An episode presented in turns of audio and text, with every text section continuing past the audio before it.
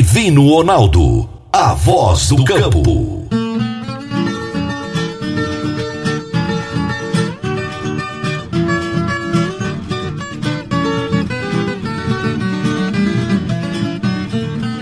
Boa tarde, meu povo do agro, boa tarde, ouvintes do Morada no Campo, seu programa diário para falarmos do agronegócio de um jeito fácil, simples e bem descomplicado, meu povo. Começamos 2021. Hoje é segunda-feira, dia 4 de janeiro de 2021. Primeiro programa deste ano. E nós estamos no ar no oferecimento de Caraíba Genética, Ambientec Controle de Pragas, Forte Aviação Agrícola, Conquista Supermercados, Cicobi Empresarial e Rocha Imóveis. Esse, conforme eu disse, é o nosso primeiro programa de 2021. Depois de tantas festas, de comemorações e reflexões sobre esse ano que passou, nós estamos prontos, prontos para começar um novo ciclo. 2021, gente, tem tudo para ser um ano incrível, dependendo logicamente do nosso posicionamento em relação ao momento que estamos vivendo. É claro que nem tudo está em nossas mãos. Isso é como a agricultura, né? Nem tudo está na mão do produtor rural. Mas já que dependemos de tantos fatores externos, para que a nossa vida tenha uma normalidade, mas naquilo que depender de nós, temos que ser otimistas, motivados e temos que acreditar que tudo vai ser muito melhor nesse novo ano. Precisamos de fazer as coisas acontecerem e não simplesmente ficar esperando ou reclamando. Dependendo de nossas atitudes e posicionamento, este ano será realmente bom ou não. Então sejam muito bem-vindos ao ano de 2021. Muito bem-vindos ao Morada no Campo.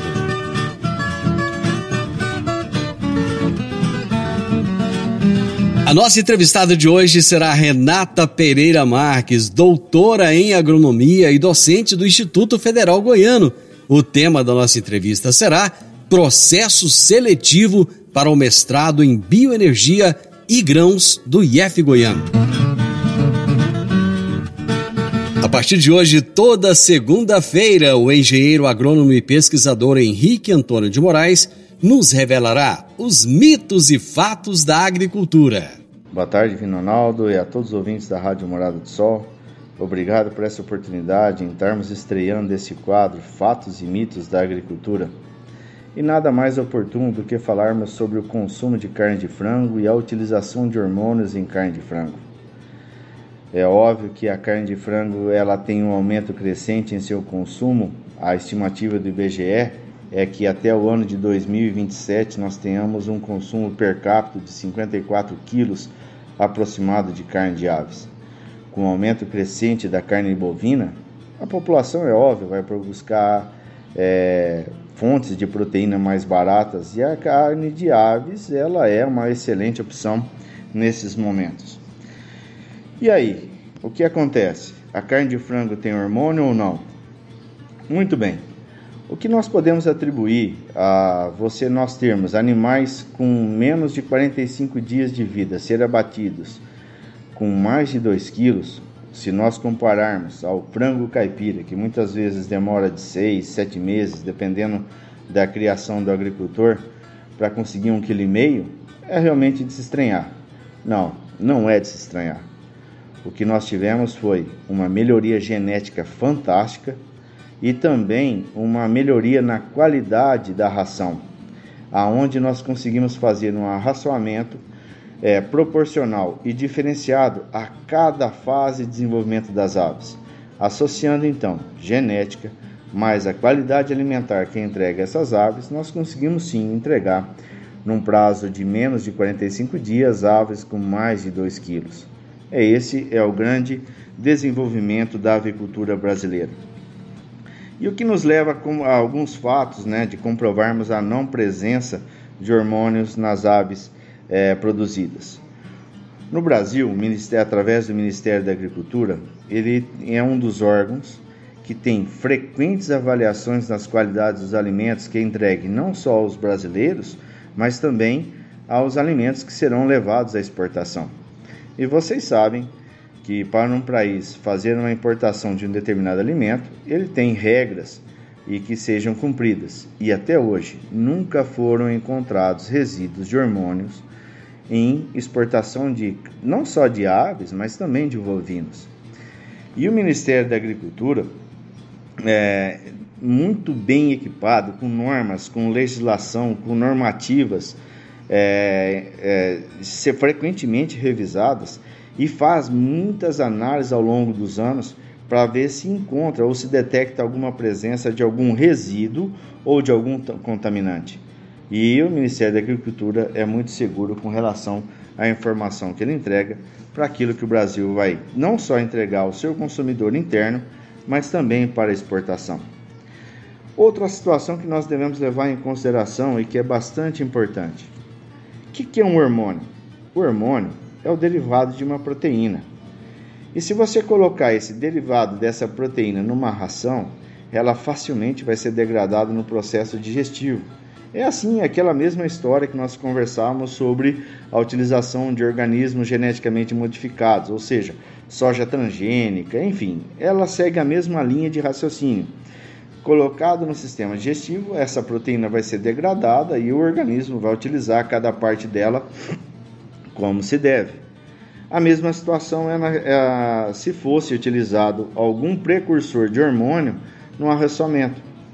Então, se nós fôssemos aplicar hormônio em aves, imagina o seguinte: o Brasil ele aloja aproximadamente 1,5 bilhão de aves ano. Imagina qual seria esse processo de aplicação de hormônios e esse processo não seria aplicação única, certamente teria que fazer aplicações frequentes, às vezes intervalos de 5, 10, 15 dias. Imagina você, ao longo do ano, fazendo aplicação disso em cima de aproximadamente 1,5 bilhões de aves ano. Não acredito que isso seria um processo economicamente viável. Além do que, nós temos que levar em consideração que imagina o seguinte: um atleta ou um indivíduo comum que tem, que tem um, é, uma melhoria fisiológica melhor, uma performance melhor de seu organismo, ele começa a utilizar-se de precursores de hormônio para se você começar a ter os efeitos dele, demora aproximadamente 60 dias. E nós abatemos aves com menos de 45 dias. Esse é mais um fato que quebra mais um mito sobre a utilização de hormônio em carne de aves. Mais uma vez, obrigado pela oportunidade. Que nós tenhamos um excelente início de semana. Um abraço a todos. No Morada no Campo, tem inglês no agro com a professora Rízia Prado. Morada. Pessoal do programa Morada no Campo, professora Rízia Prado passando aqui para te ajudar a aumentar o seu vocabulário técnico em inglês, sim. Vamos lá? Olha só, deficiência nutricional. Como é que a gente fala isso em inglês? E como é que a gente diz fazer a correção dessa deficiência nutricional? Vamos lá? Olha só. Deficiência, a gente pronuncia deficiency. Deficiency, a entonação forte no fi. Deficiency. Ok? Lembrando que inglês é uma língua de entonação, tá bom? Não é uma língua de ritmo silábico como o português. E nutricional, a gente fala nutritional. Nutritional deficiency, deficiência nutricional. E fazer essa correção. É muito comum em inglês eles usarem o verbo fix, F-I-X, que seria o verbo consertar. Porém, para fazer essa correção, corrigir a deficiência nutricional, eles usam também, é muito comum usar o verbo fix, ok? Vamos colocar aí uma frase então? We need to fix the nutritional deficiency. Nós precisamos corrigir, né? fazer essa correção da deficiência nutricional, ok? Eu espero que você tenha curtido a nossa mini aula técnica de inglês aplicado aí para o agro. Ó, te vejo no próximo Egg Minute, ok? Até lá, um abraço. Dicas para você aplicar bem o seu dinheiro. O Cicobi Empresarial oferece as modalidades de aplicação em RDC, Recibo de Depósito Cooperativo, LCA, letra de câmbio do agronegócio, LCI, letra de crédito imobiliário e também a poupança. Ajude o seu dinheiro a crescer aplicando no Cicobi Empresarial. Prezados cooperados, agradecemos por mais um ano em que estivemos juntos, compartilhando novas experiências. A vocês, a nossa gratidão e o nosso muito obrigado. Cicobi Empresarial, no edifício Lemon, no Jardim Marconal. Eu faço intervalo e volto rapidinho. Divino Ronaldo, a voz do campo.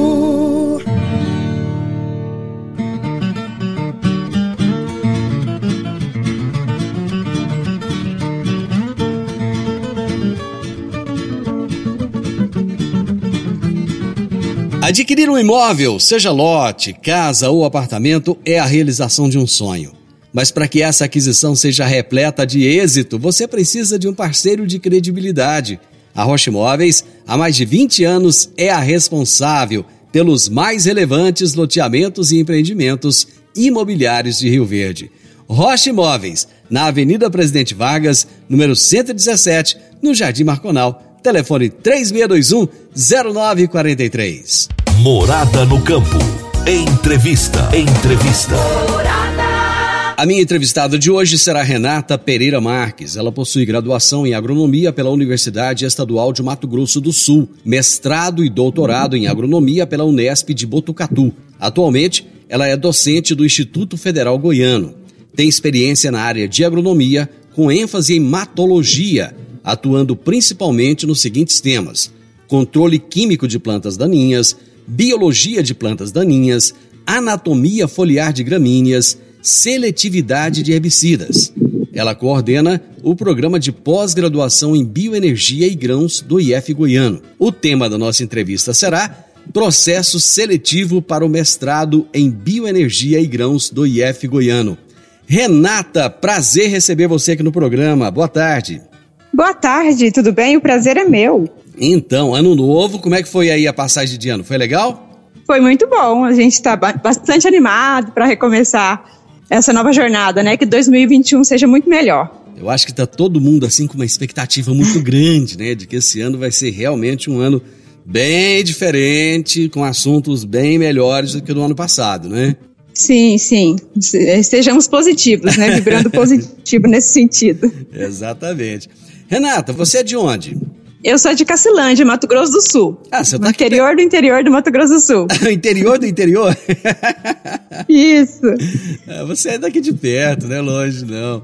Sim, é, a região metropolitana de Cacilândia está a 200 quilômetros de, de Rio Verde. Você está no IF Goiano há quanto tempo? Há seis anos e meio, né, desde da metade de 2014. Eu vi que você tem experiência na área de agronomia com ênfase em matologia. Explica para o pessoal Isso. o que, que é matologia.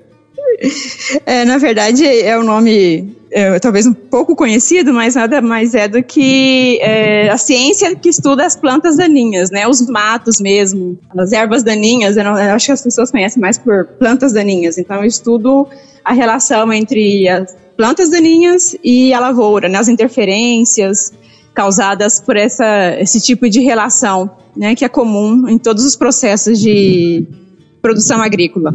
Bom, no final das contas, e, qual então, que é o objetivo desse seu trabalho, comatologia? É, na verdade, manter um ambiente harmônico, né, nessa convivência entre é, as plantas daninhas uh, e as lavouras, de modo que a presença de plantas daninhas não interfira tão negativamente na produção da cultura de interesse econômico, né? Seja soja, milho. Então, é na verdade manter os níveis populacionais de plantas daninhas incapazes de causar danos por competição de nutrientes, água, espaço, luminosidade. Então, é, é, a gente não retira o mato da lavoura à toa, né? É porque ele é prejudicial, dependendo do seu nível populacional.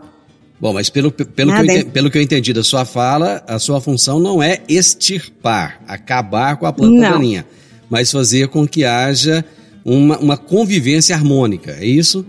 É, porque na verdade extirpar é zero, zero chances, não é isso, é possível, isso. né? Mas é, de, dentre os diversos métodos de manejo, é, o manejo integrado de plantas daninhas permite que o nível populacional de plantas daninhas seja mantido abaixo do nível econômico. Então, zerar a infestação de plantas daninhas em grandes áreas é impossível. Essas, né? então, essas plantas que... daninhas, acaba, elas têm alguma, alguma função boa ou não? Na verdade, é, elas têm sim é, funções positivas e negativas, né? É. Tudo tem aí seus prós e contras, mas assim, a gente tem plantas daninhas que são indicadoras de fertilidade do solo, plantas daninhas que são é, repositoras de nutrientes no solo, no ambiente, que controlam erosão, né? Tem algumas que são medicinais, outras que são utilizadas como cobertura de solo, mas elas passam a ter problemas quando elas competem pelos recursos do meio, como a soja, com o milho, né? Então elas, elas são muito é, rápidas e eficazes na retirada desses recursos do meio do que soja e milho, porque elas são extremamente, vou usar o termo aqui, selvagens, né? Então elas são extremamente boas assim. competidores. Assim. É, elas, elas, na verdade, elas sobrevivem em um ambiente muito melhor, um ambiente seco, muito melhor do que a soja sobrevive, sobrevive do que o milho sobrevive. Ela exige pouca energia para se manter viva, né? Ela é pouco exigente nesse sentido.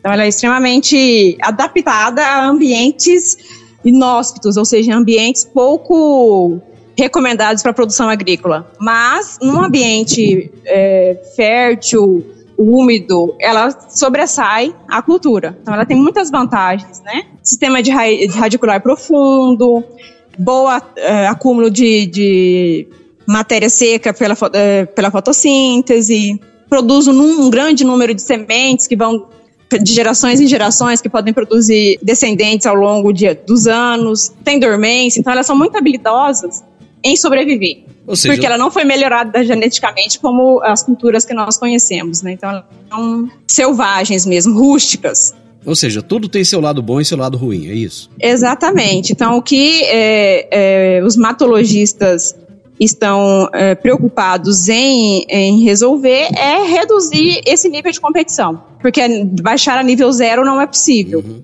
Né? Então, mas é, deixar um nível de densidade populacional, de infestação, que não competa negativamente com a cultura, porque ela é muito mais habilidosa em absorver água, em absorver é, nutrientes, né? E então, se eu baixo o nível populacional, eu consigo aí uma convivência harmoniosa de certa forma a mato competição ela acaba sendo prejudicial à produtividade das lavouras.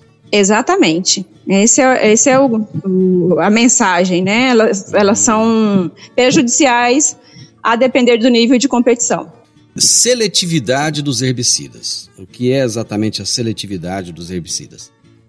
É, na verdade, a seletividade de herbicidas é uma resposta diferencial que as diferentes é, espécies têm em relação ao uso de um herbicida pré-determinado. Então, é, fazendo uma analogia, seria o seguinte: é um herbicida que controla plantas daninhas numa lavoura de soja, mas não causa nenhum dano na lavoura de soja. Uhum. Então, ele é seletivo para a cultura da soja, ou seja, ele controla as plantas daninhas que infestam ali podem ser plantas daninhas folhas largas, plantas daninhas folhas estreitas, e, por exemplo, é da atrazina na cultura do milho. Né? Então, a atrazina é um herbicida seletivo para a cultura do milho. No entanto, controla plantas daninhas que infestam a lavoura do milho sem prejudicar o milho. Ou seja, então, ela, pode ela, ser usado. Ela, não mata o milho, mas mata a planta Isso. daninha que está ali. Exatamente. E aí essa, essa resposta ela pode ser natural, né? A seletividade é uma resposta que pode ser natural da espécie, da, da cultura, né? Ou ela pode ser induzida. Ou seja, como, como que ela pode ser induzida? O exemplo mais conhecido são as plantas é, geneticamente modificadas para seletividade de herbicidas. Então, o Roundup, por exemplo. Então, se eu uso, é, e é muito mais comum hoje a gente usar a soja RR do que a soja convencional. Uhum. Então, a soja RR me permite é, utilizar o herbicida glifosato em qualquer fase do desenvolvimento da soja sem prejudicar essa soja, causando é, apenas o, a fitointoxicação, a injúria, nas plantas daninhas que estão competindo com a soja.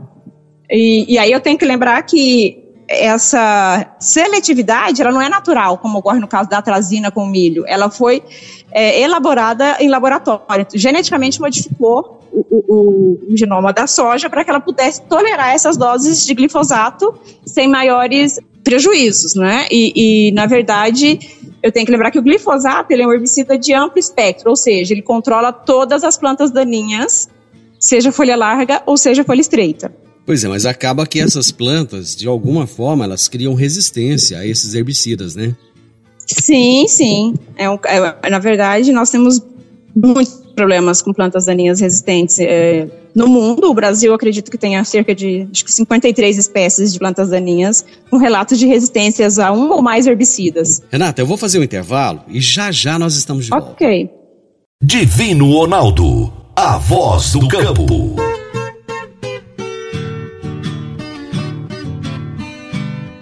Meu amigo, minha amiga, tem coisa melhor do que levar para casa produtos fresquinhos e de qualidade? O Conquista Supermercados apoia o agro e oferece aos seus clientes produtos selecionados, direto do campo, como carnes, hortifrutis e uma seção completa de queijos e vinhos, para deixar a sua mesa ainda mais bonita e saudável. Conquista Supermercados. O agro também é o nosso negócio. Morada no campo. Entrevista. Entrevista. Hoje eu estou entrevistando aqui no Morada no Campo a Renata Pereira Marques. A Renata ela tem doutorado em agronomia, ela trabalha com plantas daninhas, tem um, tem um trabalho fantástico. Ela é professora do IF Goiano e a gente vai falar agora a respeito de os cursos que o IF Goiano disponibiliza. E esses cursos eles podem fazer a diferença para você aí que está querendo estudar, que está precisando de se aperfeiçoar. Renata, me fala um pouco desses cursos de pós-graduação que o IF Goiano disponibiliza. Tá certo. É, então, retomando aqui a respeito dos cursos de pós-graduação. Então, os cursos de pós-graduação é, são os mais diversos. Então, é, nós oferecemos tanto a nível de mestrado como doutorado. E nós temos, eu acredito, que 14 ou 15 cursos de pós-graduação. Mas vida, aqui no tudo? campus Rio, é, mas no campus Rio Verde são sete cursos. Ah, sete cursos. Aí tem mo- isso, aí tem Morrinhos, tem Séries, Urutaí. Que, então, o Campus Rio Verde, eh, o Campus Rio Verde não, o IF Goiano está em diversos municípios do estado de Goiás. E dentre esses, eh, Rio Verde, eh, eh, Urutaí, Séries e Morrinhos, tem curso de pós-graduação. Em Rio Verde nós temos sete Pois é, tanto mestrados como doutorado e mestrados profissionais e mestrados acadêmicos. Tem uma- um pouco de diferença, assim.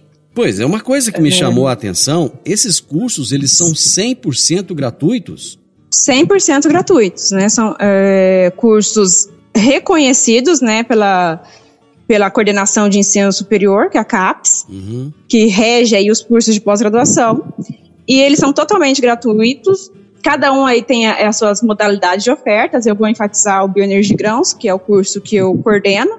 Mas é, nós temos cursos que são ofertados de segunda a sexta, nós temos cursos que são ofertados aos finais de semana, nós temos cursos que são ofertados, no caso do Bioenergia e Grãos, de forma condensada, né? Então tem as diversas modalidades de oferta. O que, que você chama Os de cursos- forma condensada? A forma condensada, particularmente, eu vou tratar do Bioenergia e Grãos. É, o Bioenergia e Grãos, que é um mestrado profissional ofertado em Rio Verde, nós ofertamos as disciplinas de forma condensada, ou seja, de segunda a sexta, de manhã e à tarde, batido, assim, a gente é, completa os créditos de uma determinada disciplina. Ah, tá. Então, Período, pra cada, é, peri- por é exemplo- período integral, então.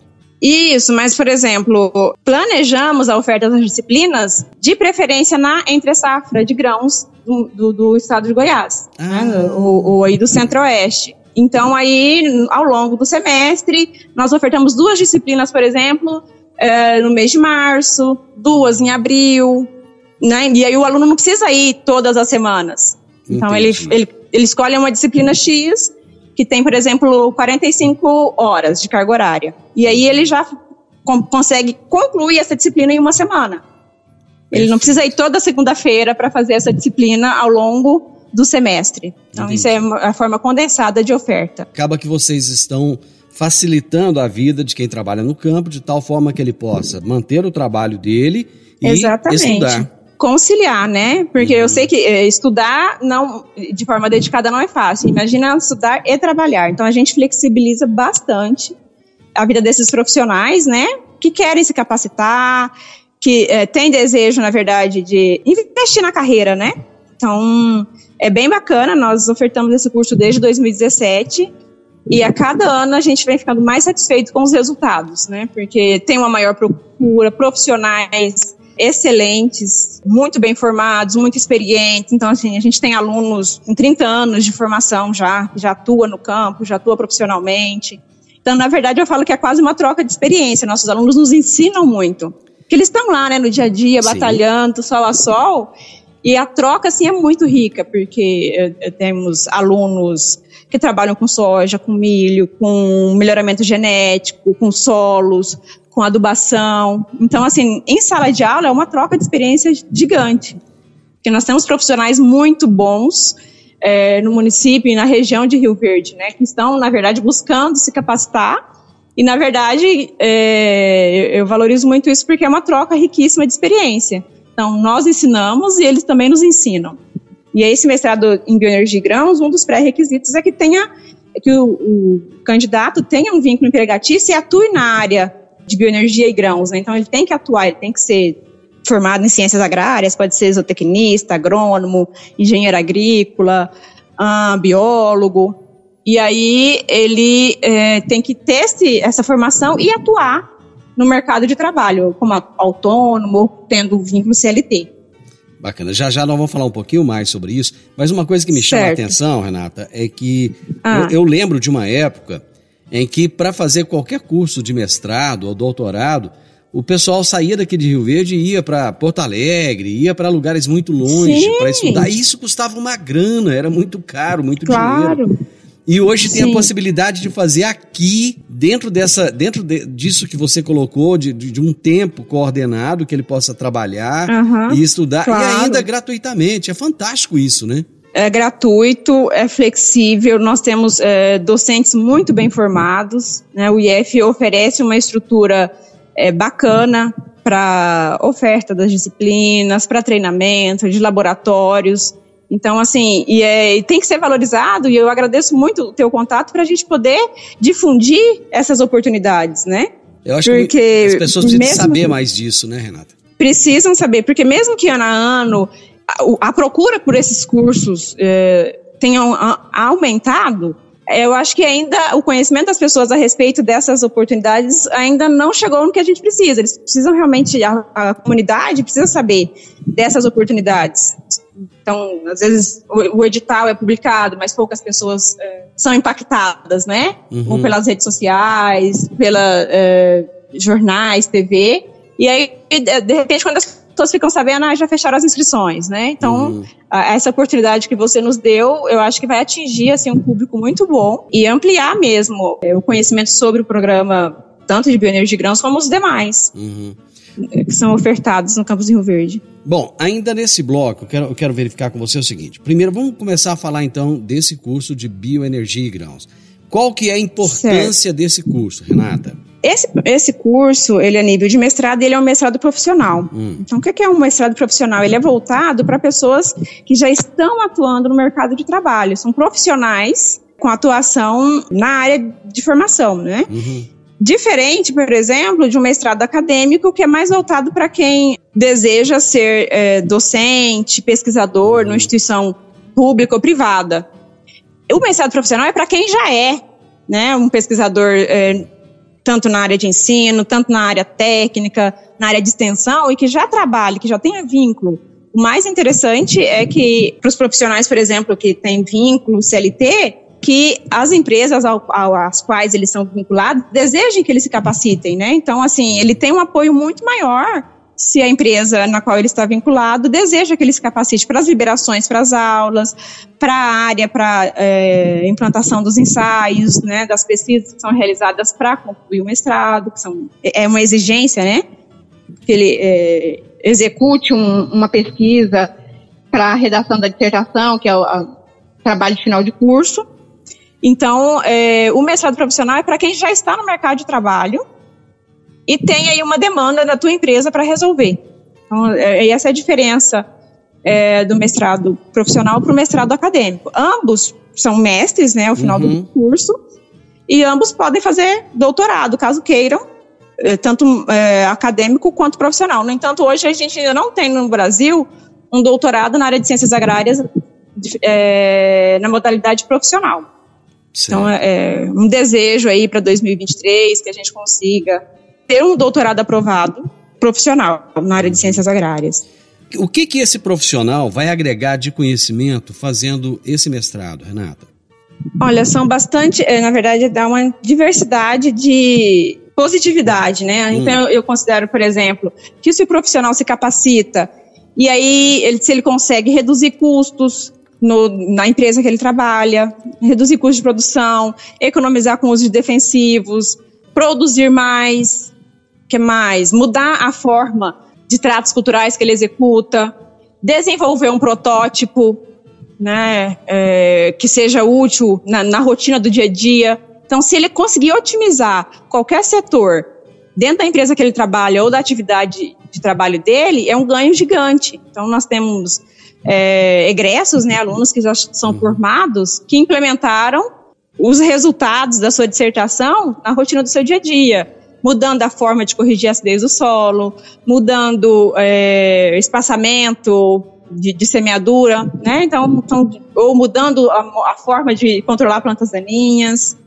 Então, assim, são, o interessante é que os resultados que eles é, obtêm cursando o mestrado profissional sejam aplicados nas empresas, porque se isso não for aplicado, de nada vale ele ter feito um mestrado, né? Então, por que vai ser útil aquele diploma se ele não consegue é, aplicar isso no teu trabalho. E, e, fora isso, tem muitas empresas que valorizam mestres, né? Uhum. Não só um, uma, uma, um profissional graduado, mas um aluno que tem mestrado, que tem doutorado. Então, elas já estão valorizando profissionais capacitados. Elas não estão indo lá buscar em São Paulo, ou no Paraná, ou em Minas. Então, elas, elas preferem, na verdade, e isso é muito bom, capacitar os seus colaboradores. Muito bem. Permitir que eles se capacitem, isso. Deixa eu fazer mais um intervalo. Eu volto rapidinho. Divino Ronaldo, a voz do campo. Morada no campo. Entrevista. Entrevista. Morada.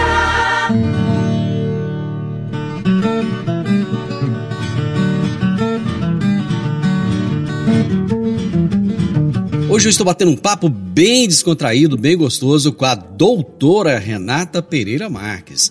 A Renata, ela tem doutorado em agronomia com ênfase em matologia. E ela, ela está coordenando o programa de pós-graduação em bioenergia e grãos do IF Goiano. E vai começar agora o processo seletivo, nesse mês de janeiro, o processo seletivo para o mestrado em bioenergia e grãos do Instituto Federal Goiano. Renata, quando é que começa esse processo seletivo? O edital ele já está publicado, hum. né? Mas as inscrições elas se iniciam em 25 de janeiro. Então vai ficar aberta as inscrições de 25 de janeiro a 12 de fevereiro.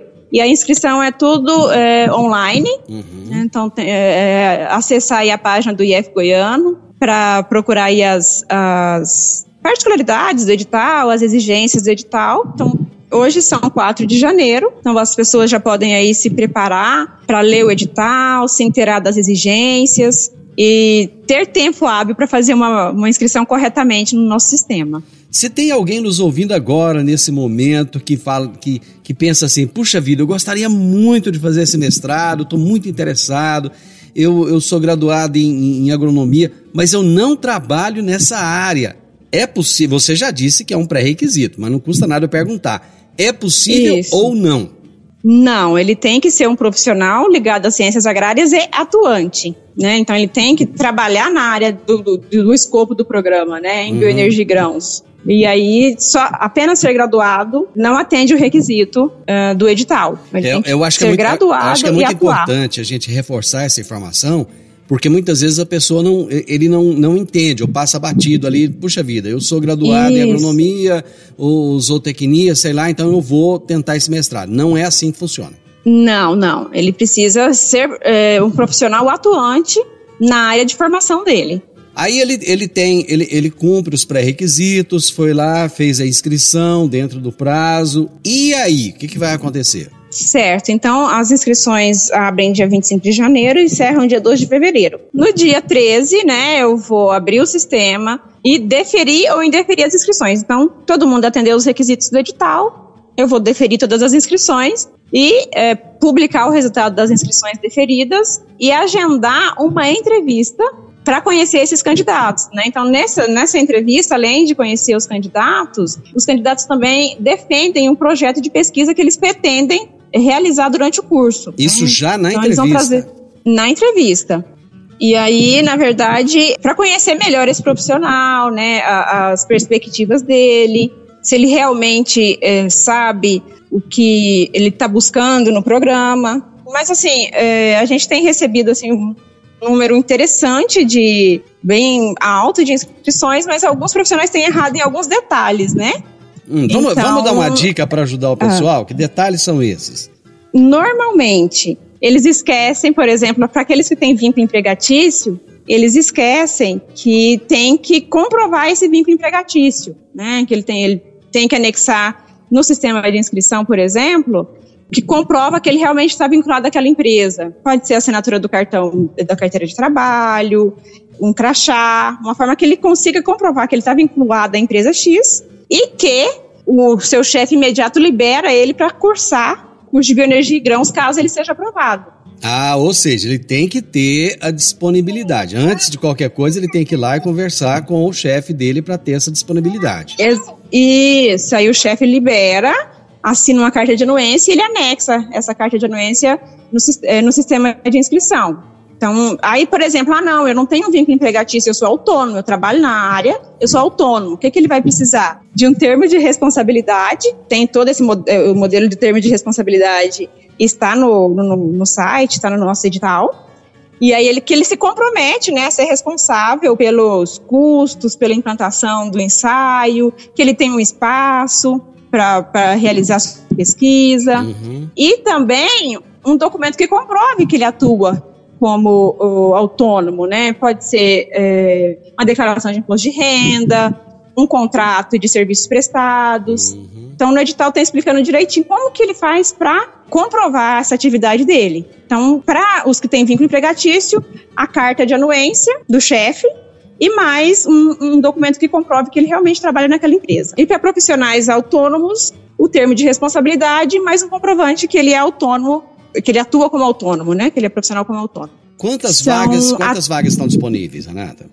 São até 10 vagas, né? Então, se são até 10 vagas, havendo mais de 10 candidatos aprovados, há possibilidade de aprovar 12, 13 e até 20, né? Então, o edital prevê até 10 vagas e o dobro disso. Então, pode até 20 pessoas serem aprovadas caso preencham esses requisitos e tenham disponibilidade é, de orientações, né? Porque cada aluno cada profissional que é, é, aprovado, ele precisa de um orientador, né? Que é um professor, uhum.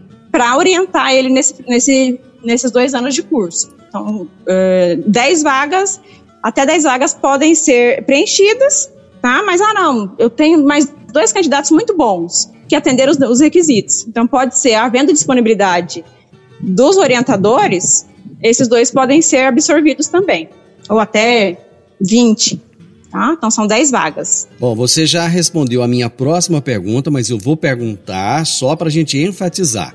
O período de duração certo. do curso são exatamente quanto tempo, quantos anos?